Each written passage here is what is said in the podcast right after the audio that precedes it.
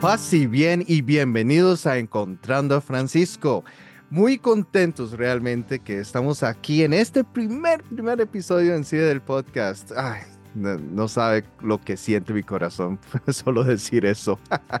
bueno, eh, mi nombre es Malcolm Arias, soy de la Orden Franciscana Seglar y realmente muy feliz, ¿verdad? Que ustedes han tomado su tiempo a acompañarnos el día de hoy. Y hoy tenemos un tema bastante, bastante interesante, muy especial, porque ¿cómo es eso que uno pasa por la vida muchas veces, a veces hasta sin saber por dónde va a ir uno, pero el hecho que uno termina encontrando a Dios, encontrar a Dios, uff, la vida cambia enormemente y comienza a verse un norte único, realmente. Encontrar a Dios es tal vez una cuestión, bueno, es de valientes también, ¿verdad?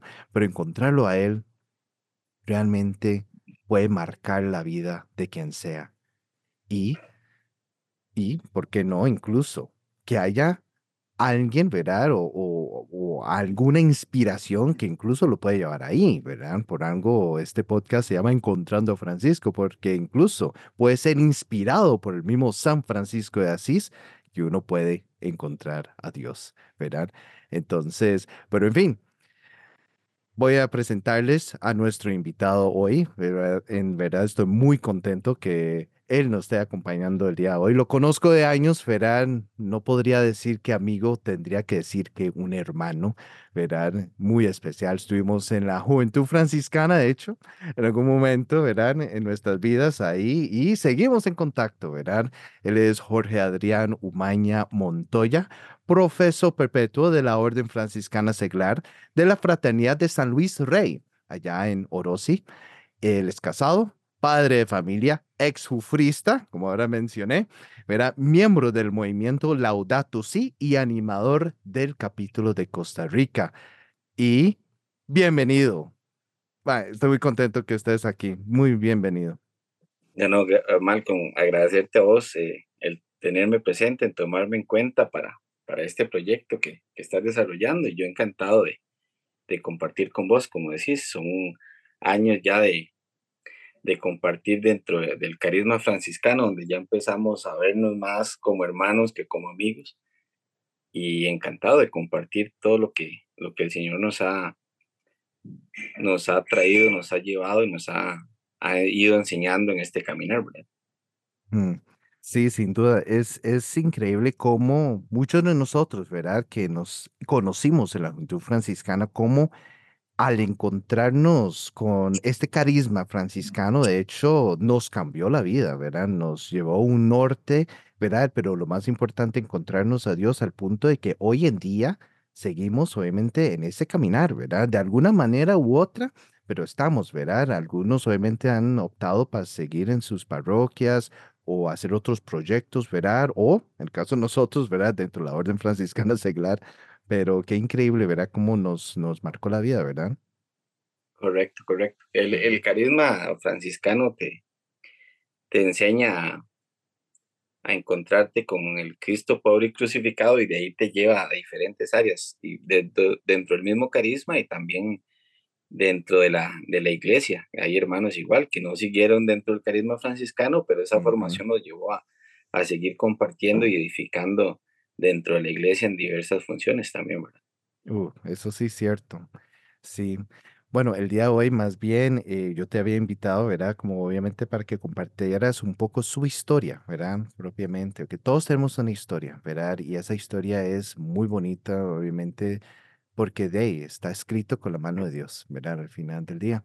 Entonces, eh, yo más bien lo que quería, tal vez podemos comenzar es ¿Quién, e, quién, quién era Jorge Adrián Umaña antes de, antes de todo, ¿verdad? De encontrarse a Dios. ¿Cómo fue, cómo fue su vida antes de, de, la vida de la Jufra, ¿verdad? Antes de lo franciscano, antes de encontrarse con este carisma, ¿verdad?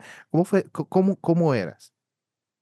Bueno, vamos a ver, de, de pequeño, aunque parece mentira, ya después este, fui siempre muy tímido, muy callado, eh, chiquillo queritico, sin hacer mucho alboroto, sin hacer mucho, mucho ruido. Ahí fui creciendo dentro de mi familia, criado por una madre soltera que me, me llevó desde muy pequeño a sus reuniones de, del encuentro carismático. Entonces, desde chiquitillo pasaba metido en las bancas ahí de, de noche en las, en las iglesias acompañando a mi madre.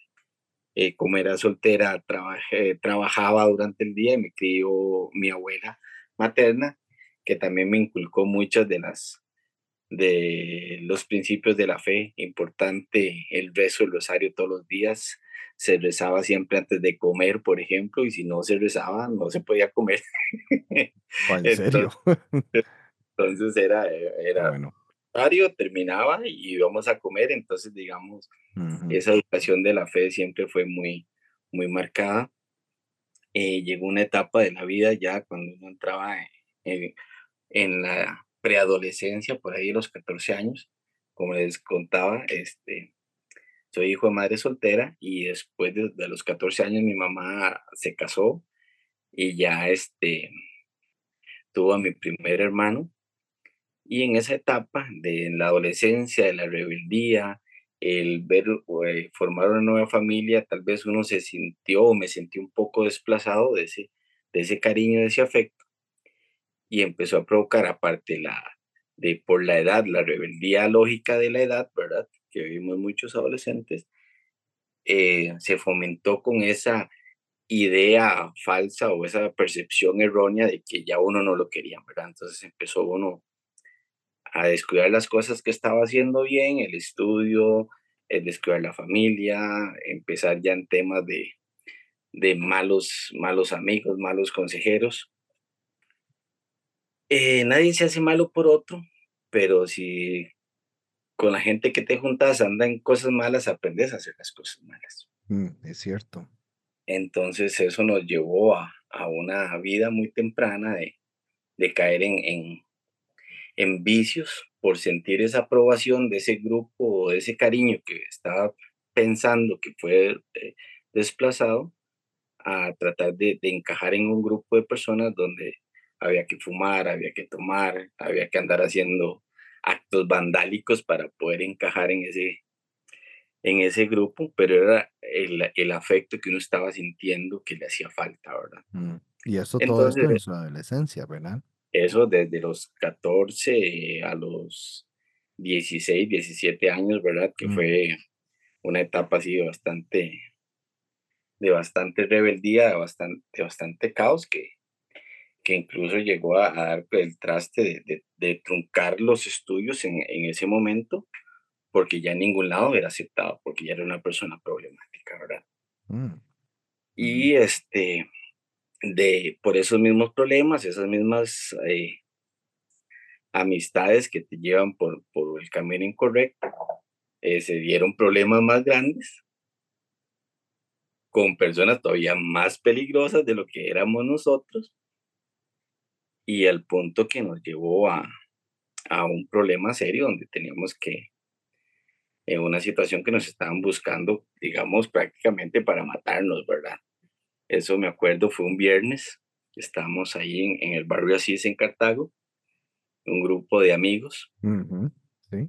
Cuando se dio esa situación y pasó un, eh, un compañero, extrañamente la gente que nos estaba buscando pasó al frente y no nos reconoció yo digo extrañamente eh, por, el, por el tema, ya después cuando uno analiza las cosas con calma, entiende que fue Dios, ¿verdad?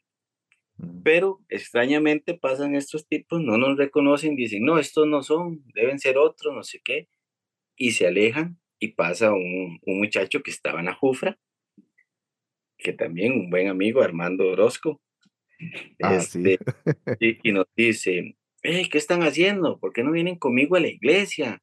Eh, yo voy para una reunión de un grupo de jóvenes. Y a mí el bombillo me dijo, es un lugar donde te puedes esconder y no te van a ir a buscar.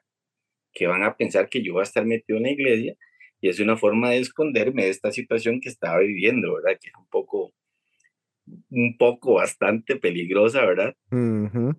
y decidimos irnos con él. De ahí en la iglesia nos van a ir a buscar para hacernos daño, ¿verdad?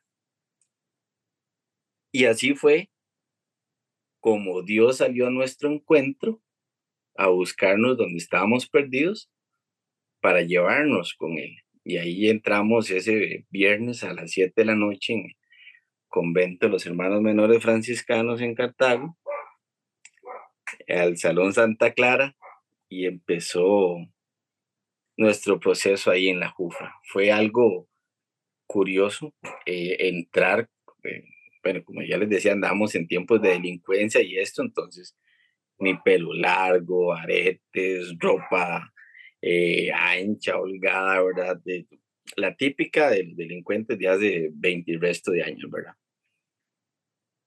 Y que nos abrieron las puertas del salón, nos dejaron entrar, aunque veíamos muchas caras asustadas, ¿verdad?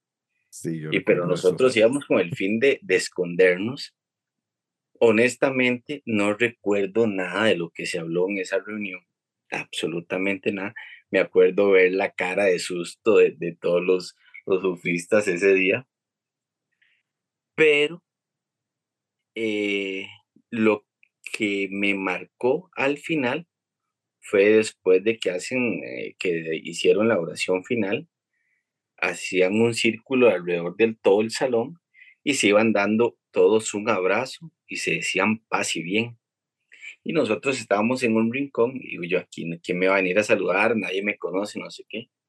Y me acuerdo que el, el primer abrazo me lo dio, no recuerdo el nombre, recuerdo que le decían campeón. Eh, José Pablo, no recuerdo el apellido, pero sí, sí, sí. Y lo tengo muy marcado, fue el primero que se acercó y rompió el hielo y me dio un abrazo, que era algo que nunca había sentido en mi vida, nunca. Nunca, mm, nunca. Y yo siento que eso fue lo que me atrapó. El siguiente viernes ya no tuve ese problema que, del que me estaba escapando. Pero el abrazo que me dieron el viernes anterior me hizo sentir algo que nunca había sentido y quería volverlo a experimentar. Entonces volví a llegar a la reunión igual igual, todos eh, muy amenos, muy atentos, eh, nos recibirían igual con el mismo temor de la semana anterior, pero al final de la reunión fue la misma situación. Ese abrazo de paz y bien que sentía uno, eh, un abrazo real, sincero, un amor que nunca había experimentado. Y fue algo que, que se volvió como, ah, quiero ir otra vez para volver a sentir eso, quiero ir otra vez para volver a sentir eso, quiero volver otra vez para sentir eso. Y eso fue llevando a un, a un, proceso ya más de formación, de conocimiento propio de Francisco de Asís, del carisma franciscano. Y entonces eh, logramos o logré comprender el por qué era esa forma de ese, de ese abrazo de ese abrazo. Sí. Y yo... A mí, a, mí, a mí lo que me parece interesante de esto que estás contando es cómo ustedes andaban totalmente en otra cosa, ¿verdad? Y lo interesante es cómo recibís una invitación. Sin o sea, usted no estaba buscando a Dios, estaba nada más buscando un refugio, escaparme de el momento peligroso, ¿verdad? Que estábamos viviendo y cómo Dios los aprovecha el momento, los hace ese llamado para que vayan a ese encuentro. O sea, no lo estaban buscando, pero Dios estaba buscándolos, ¿verdad? Que suele pasar muchas veces en la vida de las personas, ¿verdad? E, e, es algo interesante porque muchas veces la gente dice que, que buscan a Dios y, y, la idea es, es todo lo contrario. Dios sale a nuestra búsqueda, Dios sale a nuestro encuentro. Mm, y, nos lo dice la palabra cuando eh, sale en busca de la oveja perdida, la trae de regreso a su rebaño. Eso es lo que yo siento que Dios hizo conmigo desde ese día. Sabía que yo era su oveja perdida, salió a mi encuentro, me llevó a su rebaño, en este caso era la juventud franciscana, su rebaño, y ahí me empezó a tratar mis heridas, me empezó a curar con amor, me alimentó de la palabra, me enseñó a escuchar su voz para poder seguirlo. Y eso es lo que hace eh, la analogía esta de, de la oveja perdida y regresar al rebaño. Dios siempre sale a, nuestro encuentro. Él, él, es el que nos llama, Él es el que nos busca, pero nosotros debemos tener también la disposición y la disponibilidad para aceptar ese llamado. A veces no nos damos cuenta que es Dios el que nos está llamando y le cerramos la puerta. Pero esa fue la forma en que Dios nos, me llamó particularmente, me acercó, me trajo a Él, me empezó a sanar todas esas heridas, toda esa falta de amor que yo pensaba que, que, que, me faltaba y me empezó a enseñar eso.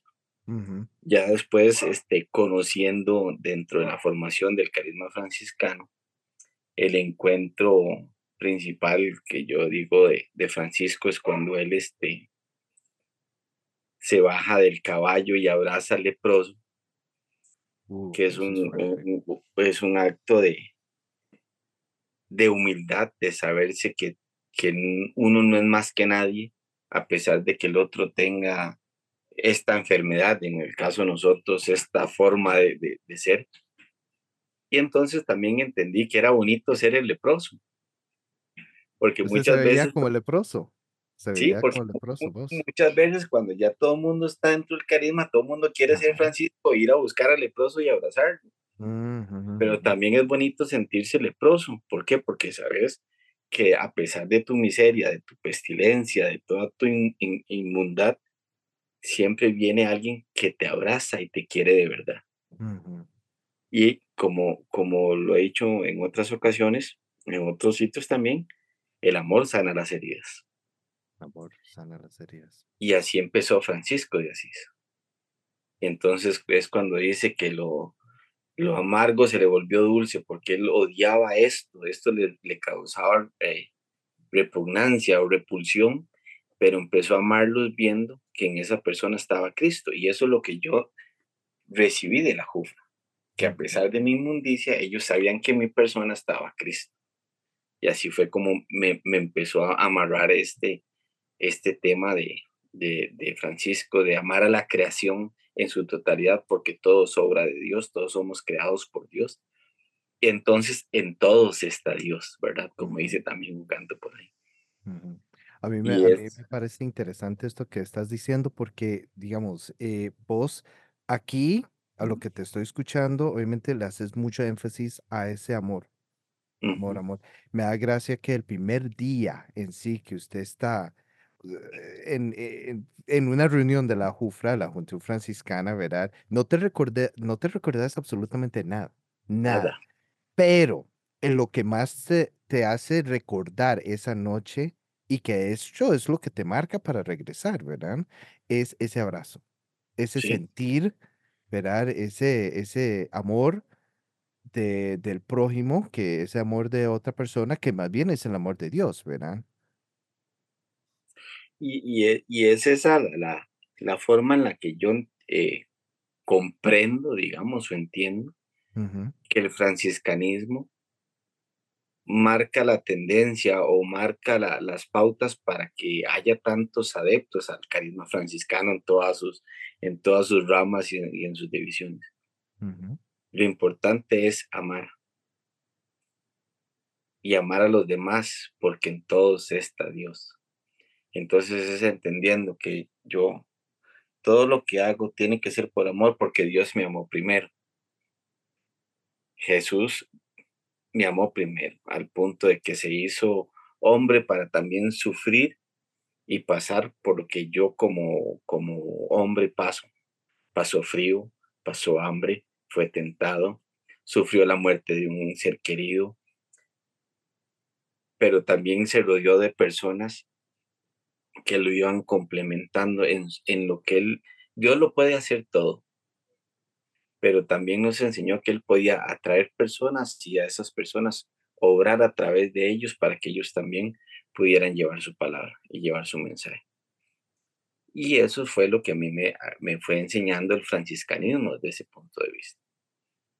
En la medida en que yo soy capaz de aceptar el amor de Dios, puedo también en la misma forma dar ese amor de Dios a los demás.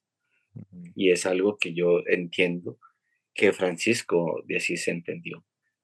No necesita más que, que a Dios, al punto que se despojó de todo lo que él tenía porque de, todas formas nada, nada es propio, todo es de Dios y todo es porque Dios nos lo, nos lo da, ¿verdad? y él lo entendió de esa forma. Eh, y después de ahí, igual, va, pasando como, como lo cuenta la, la historia de, Francisco. Muchas personas lo, lo, lo, saben, de Francisco repara mi iglesia, y él entendía eh, de forma muy literal que era ir a restaurar las edificaciones y era más bien hacer ese cambio de dejar de pensar en, en obtener poder, sino más bien en ver cómo se ayudaba a los demás a, hacer ese mensaje que, que Cristo vino a hacer, a juntarse con los leprosos, con los pobres, con los pecadores y enseñarles y darles a entender que ellos eran también amados, ¿verdad? Mm, muy cierto. Mira, quería preguntarte, con esto, estos inicios, ¿verdad? Estos primeros pasos, ¿verdad? Eh, con Dios, ¿verdad? Y dentro del mismo carisma, ¿usted sintió alguna vez como, como dificultad, o, sea, reto prácticamente? ¿Te sentiste retado la fe, tal vez? O... Fue, fue un proceso muy, muy, muy igual, muy personal, digamos. Yo no sentía un mayor reto que, que el de tratar de ser una mejor persona con lo que, con lo que me iban enseñando día a día eh, los hermanos dentro del propio carisma, dentro de la propia fe, dentro de, de la iglesia. Pero me, lo que me, me hicieron ver era que podía ser útil, que podía servir, que podía dar algo de lo que, de lo que yo era. Y así fue como, sin darme cuenta, todas esas cosas fueron eh, llevando procesos que me fueron transformando en una mejor persona, en un mejor cristiano, en, en, alguien más franciscano, lo digo yo, eh, desde, ese, desde ese punto de vista. como les digo, al, principio íbamos eh, escapándonos de algo, sentimos un amor que no habíamos sentido, quisimos experimentarlo más, seguimos y seguimos al punto que ya llegó un momento en que ya vestíamos diferente, ya era, eh, oh no, hoy hay reunión, eh, la otra semana hay convivencia, después hay retiro y los mismos hermanos vieron en nosotros, yo siento ese potencial de que podíamos crecer y nos fueron retando. Eh, me acuerdo, Eladio Macid fue uno de los que más nos retó. Mm ustedes tienen que aprenderse tal cosa, tienen que saber esto otro, tienen que estudiar esto otro. Y hoy van a ir conmigo a dar una charla y uno, no, jamás. Y bueno, como te comentaba al principio, yo era un, yo era chico muy tímido, entonces yo iba a una charla, no, jamás. Y eso mismo nos fue dando las herramientas para saber que podíamos ser útiles, desde ir a limpiar el templo, eh, repartir comida, ayudar con las alfombras para el corpus, eh, arreglar el templo para la Semana Santa. Cuando dimos cuenta ya andábamos de misión, por ejemplo, entonces era, era algo impensable en, en, el, en, en mí antes de, de, llegar a la Jufra, ¿verdad? Porque andábamos en un camino completamente distinto. En vez de andar edificando, andábamos destruyendo, ¿verdad? Mm, interesante. Entonces, hasta eso, comenzaron a dar charlas, ir de misión, ayudar en, en, en la iglesia, ahí en el convento, los capuchinos y todo.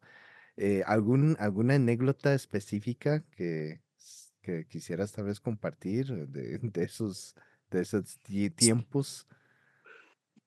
Bueno, algo que, que era muy, muy dado con los frailes más que todo, yo decía que nunca había comida gratis. Eso me lo enseñó el mismo Fray Benigno Varela, no hay comida gratis. Cuando te ofrecen comida, que es muy dado también por los franciscanos, que somos buenos para comer. Ah, sí. Ironio, pero sí, es cierto. Me recuerdo para una Semana Santa, jueves santo, estamos limpiando el templo y, y arreglando con flores y todo esto. Y como a las 4 de la tarde de ese jueves santo me dice Fray Benigno, ¿ya comiste algo?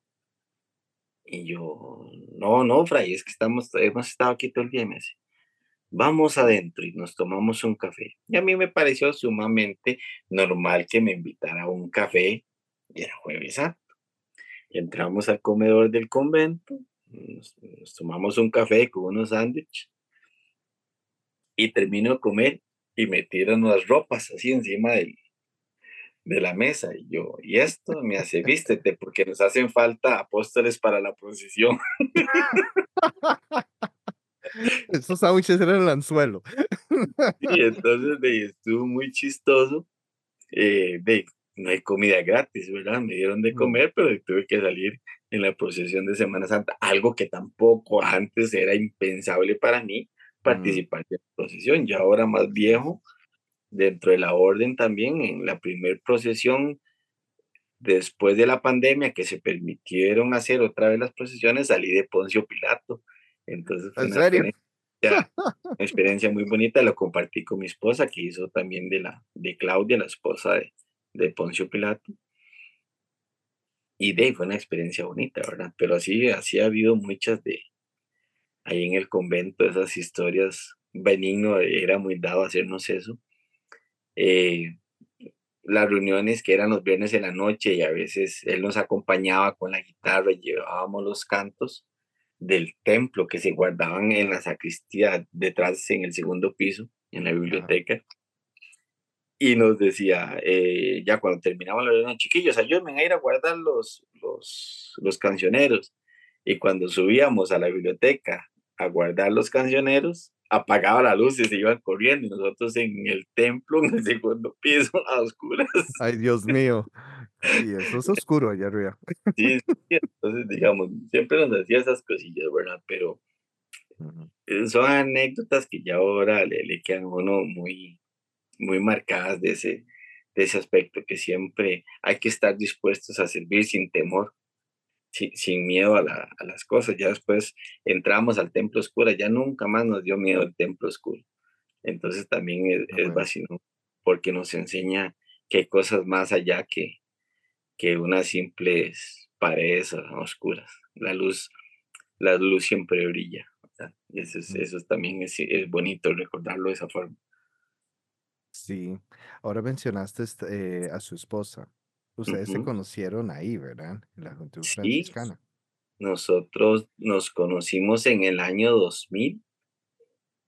Eh, mi esposa llegó a la Jufra a principios del 2000, por ahí nos conocimos y fue el 28 de diciembre del año 2000, el cumpleaños de mi esposa número 18, ese día empezamos a ser novios.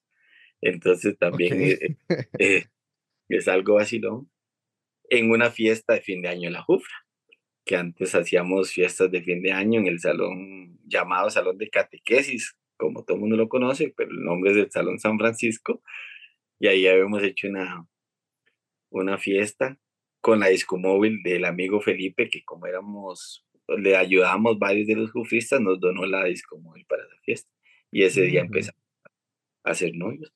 Y nos conocimos ahí en la Jufra, y compartimos retiros, convivencias, eh, todo el mismo carisma franciscano. Y desde ahí duramos tres años y medio de novios y el sábado de la octava de Pascua, 17 de abril del 2004, este, nos casamos y nos casó Fray Benigno propiamente ahí en el mm. convento. Muy bonito porque la iglesia estaba toda adornada de flores blancas.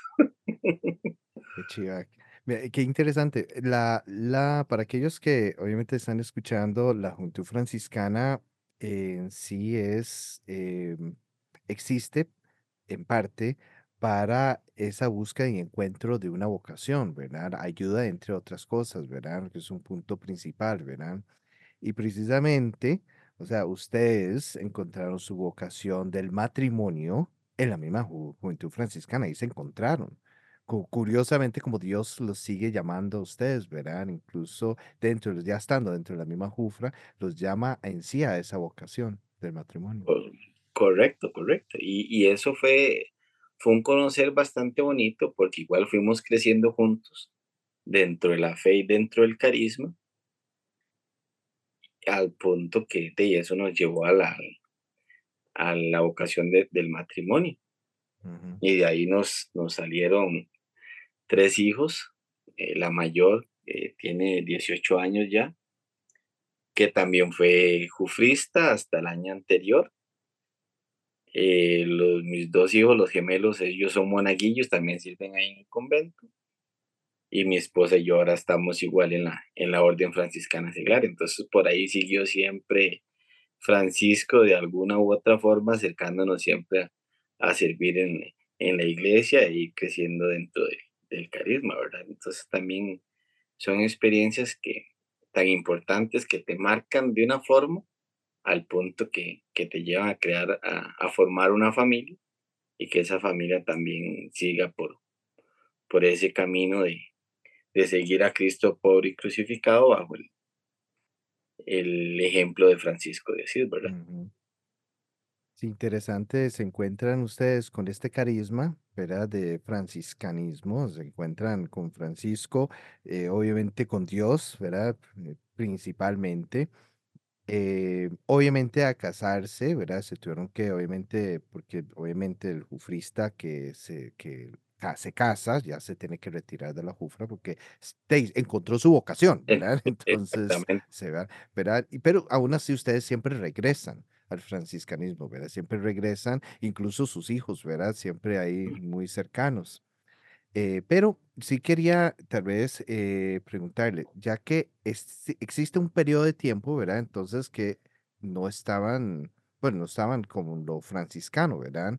Eh, ¿qué tal esos, esos tiempos o esos años o no sé cuántos años fueron? Sí, bueno, después de que nos casamos, de, digamos que no habíamos encontrado nada que nos mantuviera dentro del carisma propio para compartir como matrimonio. El convento tenía muchos grupos, eh, grupos de oración, grupos de, los lectores, ministros eh, y, otro, y otro montón de grupos más, pero no era el mismo, el mismo sentimiento que nos había dado esa juventud franciscana, digamos, muy propia de experimentar de lleno el carisma franciscano, el de, el de en, encontrar y seguir a Cristo a, ejemplo de Francisco. Francisco de Asís nos demuestra una cosa que todavía a, hoy es impensable. Francisco nos demostró que sí es posible vivir según el Evangelio. Mm. Muy importante. Y bueno, cuando nos casamos no encontramos algo que complementara ese, eso, eso que habíamos experimentado. Entonces dejamos de, de ir bastante tiempo al, al, convento, pero igual seguíamos participando aquí. Bueno, yo soy de, del Huarco de Tejare, entonces participamos aquí en la, en la basílica siempre en, en los temas de, de la misa, los sacramentos de los chiquillos, bautizos, primeras comuniones y demás, eh, compartir en la celebración de Semana Santa. Pero siempre sentíamos como ese vacío, como que, puchica, estamos aquí, pero nos falta algo más o podríamos hacer algo más. Y se da algo que, que nosotros le decimos diosidencias también, que mi hija nos preguntó que cómo nos habíamos conocido y todo esto, entonces le contamos del tema de la jufra y todo eso, entonces ella dice, ah, yo quiero ir a la jufra. Yo quiero verla. Bueno, entonces, y nos dijeron, ¿por qué no vamos a misa al convento? De nosotros, como somos del Huarco, la, basílica nos queda a 600 metros de la casa, ¿verdad? Y ya ir a, al convento, ya había que trasladarse en bus y todo esto. la cuestión es que hago entre comillas, eh, le dimos pelota, vamos a irnos para el convento. Y resulta que ese día que fuimos al convento, nos encontramos con un fulano, Malcolm Arias, tal vez alguien lo ha escuchado por acá. ¿Quién será? Es, no lo conozco. ¿Quién será esa persona? Y ahí en el, en el parqueo nos quedamos hablando un rato y le, le dijimos eso, que la hija de nosotros estaba interesada y resulta que Malcolm nos invita a una eh, a un encuentro de promoción vocacional en el Colegio San Francisco, donde iban a hablar de la JUFRA, iban a hablar de la OFS, y decidimos este, de hecho creo que nos tuvimos que poner en contacto con la hermana de ella, que era la que organizaba todo, sin saber quién era, y ahora sí sabemos quién es, ¿verdad? Pero en aquel entonces no. Y nos dijo, sí, claro, hay espacio, pueden venir, no sé qué. Y nos fuimos todos para, para esa convivencia de, de promoción vocacional en el 2018, a inicios de enero de, 2018, y a partir de ahí, otra vez de lleno dentro del carisma franciscano. Así empezó mi hija su formación en la JUFRA, al punto de ya hacer, hacer el compromiso, estar en el consejo, y mi esposa y yo seguimos dentro de la formación de la Orden Franciscana Seglar. Ya yo hice mi profesión perpetua, por gracia de Dios, ahora el pasado 10 de diciembre y mi esposa, si Dios lo permite, lo hace ahora este año, como en marzo, si no me equivoco. Entonces, de, también eh, el carisma es algo que una vez que lo experimentas, quieres vivirlo para, para siempre, porque es una forma que te enseña cómo, cómo amar y cómo seguir a, a Cristo. Sí, y ustedes dos es que fue una cuestión que lo hicieron los dos, ¿verdad? O sea, yo sé que obviamente los dos tuvieron la jufra y todo, pero curiosamente que los dos decidieron entrar y comenzar la formación dentro de la orden, ¿verdad? Y llegar al punto incluso ya a profesar ustedes, ¿verdad? Sí, sí, es, es, como te digo, ya hay una, una vez que, que se experimenta y se vive a Cristo de la forma en que Francisco nos, nos, nos lo enseña, ya es algo que, que se vuelve casi que necesario para poder sentir uno ese, ese acercamiento con, con, con Cristo, con Dios, ¿verdad? Porque es una particularidad muy especial que tiene el carisma franciscano, que aparte, como lo decía al principio, de, de aprender a amar a todos, es de estar siempre dispuesto a servir y a servir en lo que, en lo que se necesite.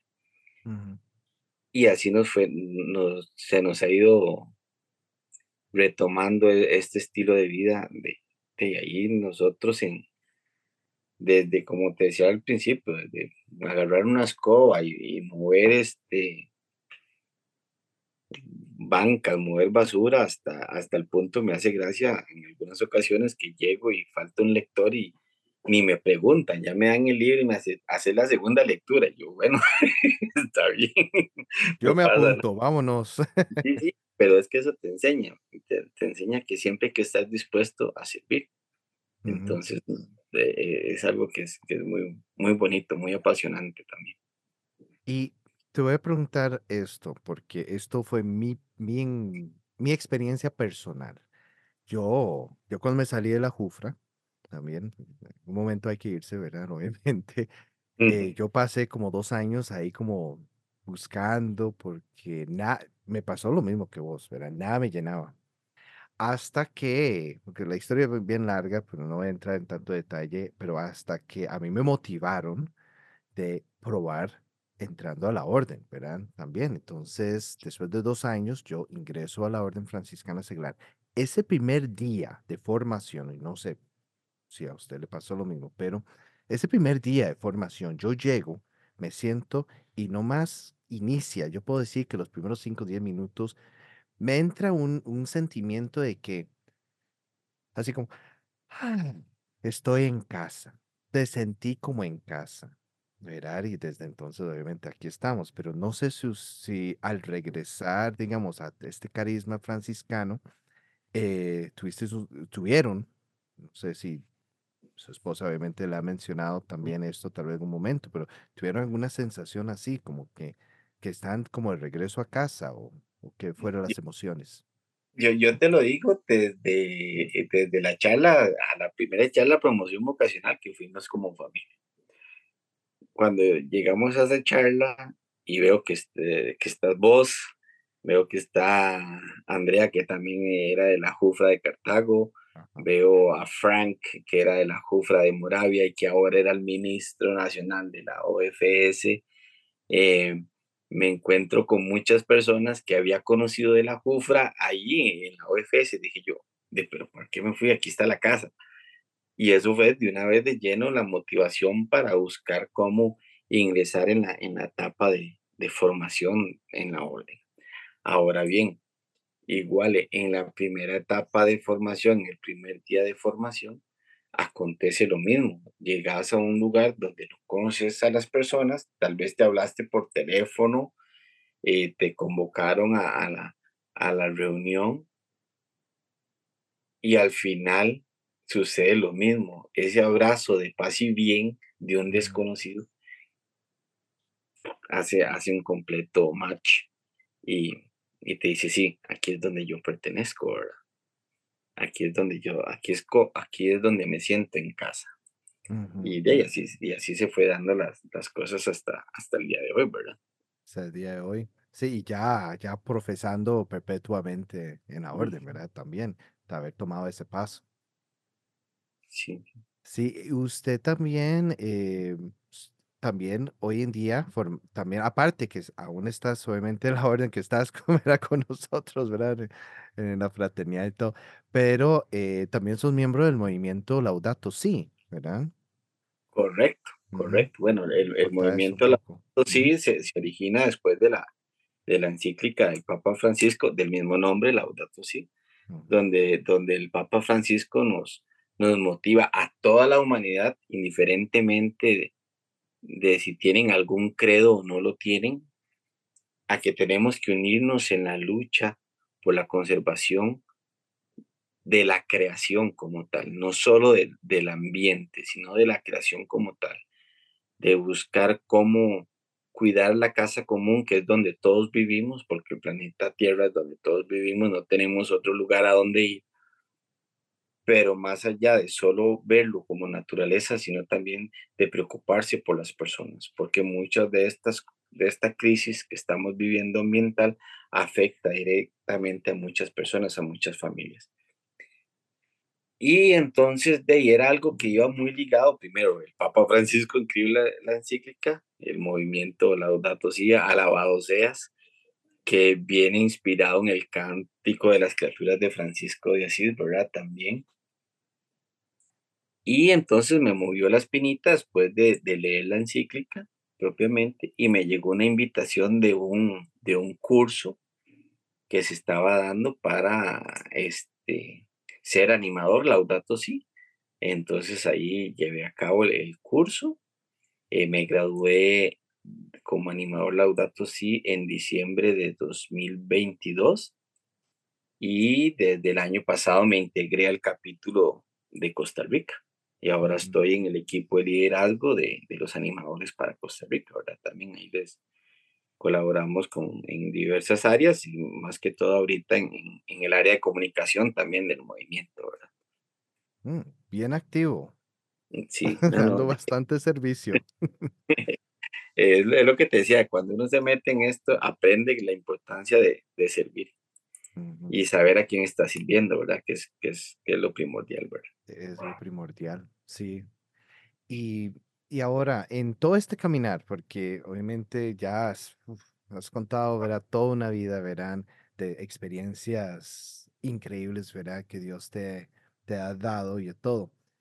Eh, para mantenerse, o sea, obviamente estando obviamente muy activo, ¿verdad? Dentro de la orden, también el movimiento Laudato Si, pero también en su vida personal, digamos, en seguir alimentando y profundizando su fe.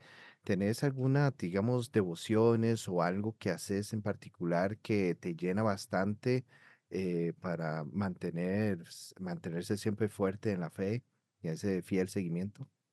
Eh, sí, bueno, es es una actividad constante y es diaria, digamos, es eh, la importancia de, la oración, de la meditación, de, la oración en silencio, de la oración en comunidad, como son las liturgias de las horas diariamente, laudes, vísperas y completas, el rezar el rosario todos los días, la coronilla, la divina misericordia todos los días. Escuchar misa todos los días es sumamente importante, siempre escuchar la, la Santa Misa porque recibís la palabra de Dios y te la explica una persona que está capacitada para explicarte la palabra de Dios.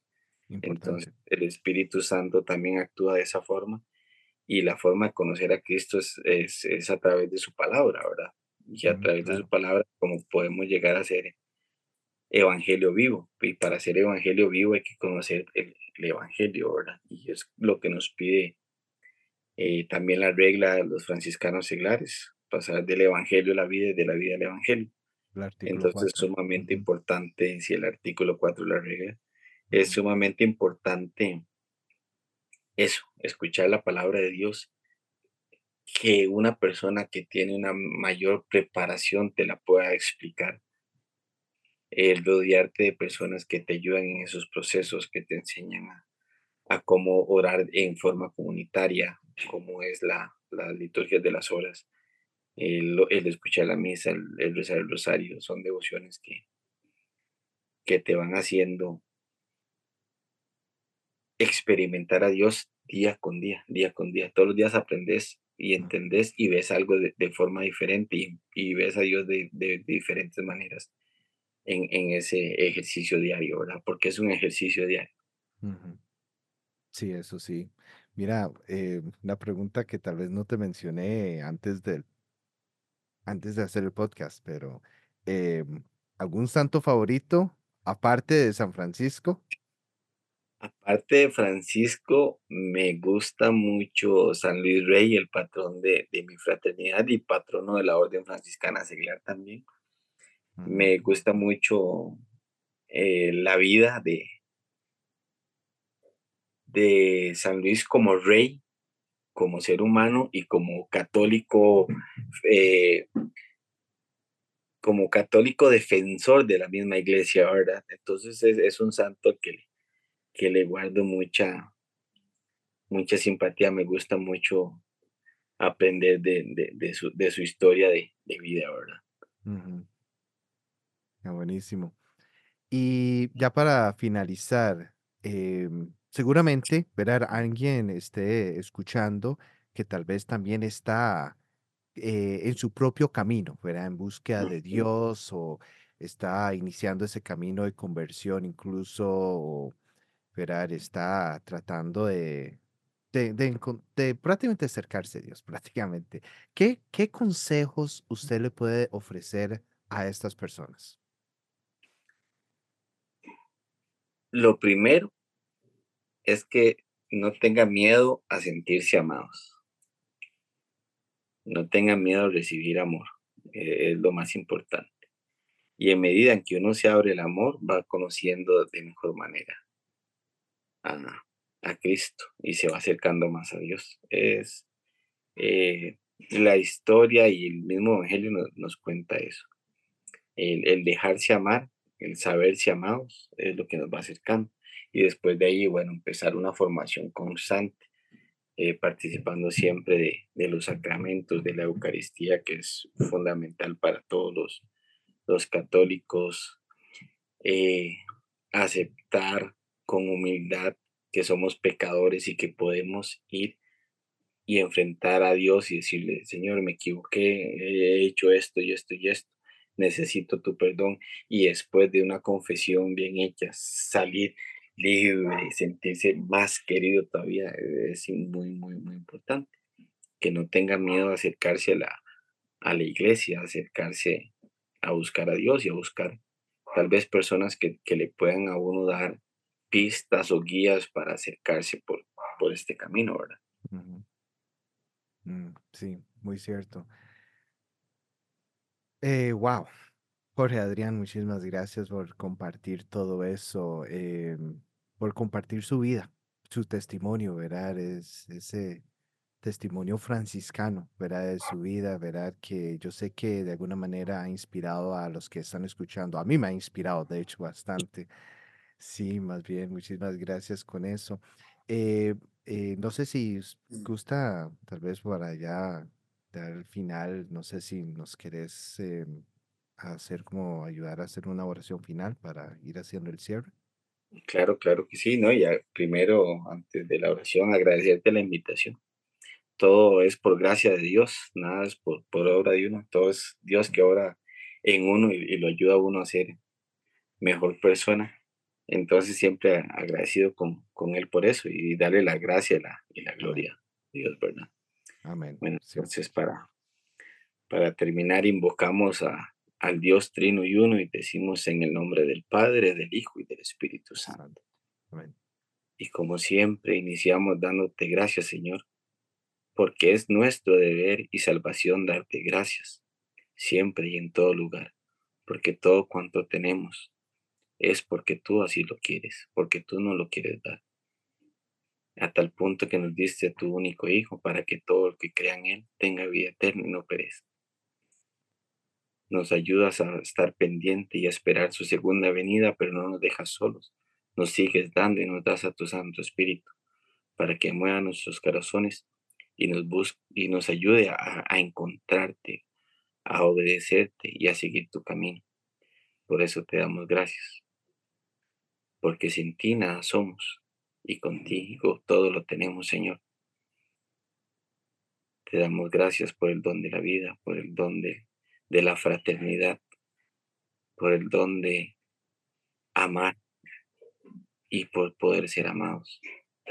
Y eso es solo algo que tú nos enseñas, Señor. Entonces, es muy importante para mí el darte gracias y creo que es muy importante para todos que aprendamos a darte gracias, porque todo es por tu infinito amor y por tu infinita misericordia. Te queremos pedir que nunca nos abandones, que nos ayudes a escuchar tu palabra y entender tu voz para poderte seguir en nuestro diario caminar. Y te pedimos que nos des tu bendición también en el nombre del Padre, del Hijo y del Espíritu Santo. Amén. Amén. De nuevo, muchísimas gracias Jorge Adrián, por compartir con nosotros hoy y también muchas gracias a todos ustedes que nos acompañaron en este programa. Eh, también si han disfrutado de este episodio y saben, ¿verdad? Que a alguien le puede ser útil para alguien, por favor, compártelo, ¿verdad? Con los demás. Eh, es importante, ¿verdad? Que hagan eso. Y también recuerden, ¿verdad? Que pueden siempre seguir al podcast Encontrando a Francisco, que lo pueden encontrar en Spotify, Apple Podcast eh, también. Y también síganos en nuestras redes sociales de Facebook e Instagram y también nos pueden escribir a nuestro correo electrónico encontrando a francisco arroba gmail.com, todo en minúscula y seguido. Entonces, bueno, de nuevo, muchísimas gracias a todos por acompañarnos y nos vemos en la próxima. Paz y bien.